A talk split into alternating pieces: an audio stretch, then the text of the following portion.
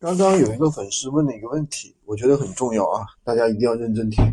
就是我的店铺，我的芝麻信用分很低，那个我做起来会不会很难？我去养号的话，需不需要很长的时间？其实这个问题的话是这样的，首先，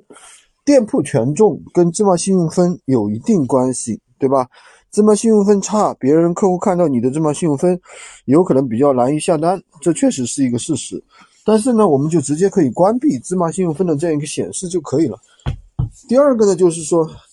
店铺权重并不是靠养号养起来的，养号对于店铺权重的提升并没有什么用，而是我们要怎么样通过一个呃实实在在的一个运作，比如说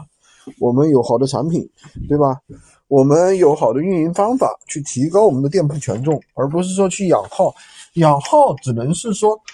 那个让系统不要认为你是一个机器号。对吧？对于店铺的一个权重提升，并没有任何的帮助。对于你芝麻信用分的提升，也没有任何帮助。芝麻信用分的话，你可以通过一些，嗯，一些手法啊，就是这个的话，具体在那里面去看一下，有好几个提高芝麻信用分的一个维度去提升就可以了。今天就跟大家讲这么多，喜欢军哥的可以关注我，订阅我的专辑，当然也可以加我的微，在我头像旁边三二零二三五五五三五获取闲鱼快速上。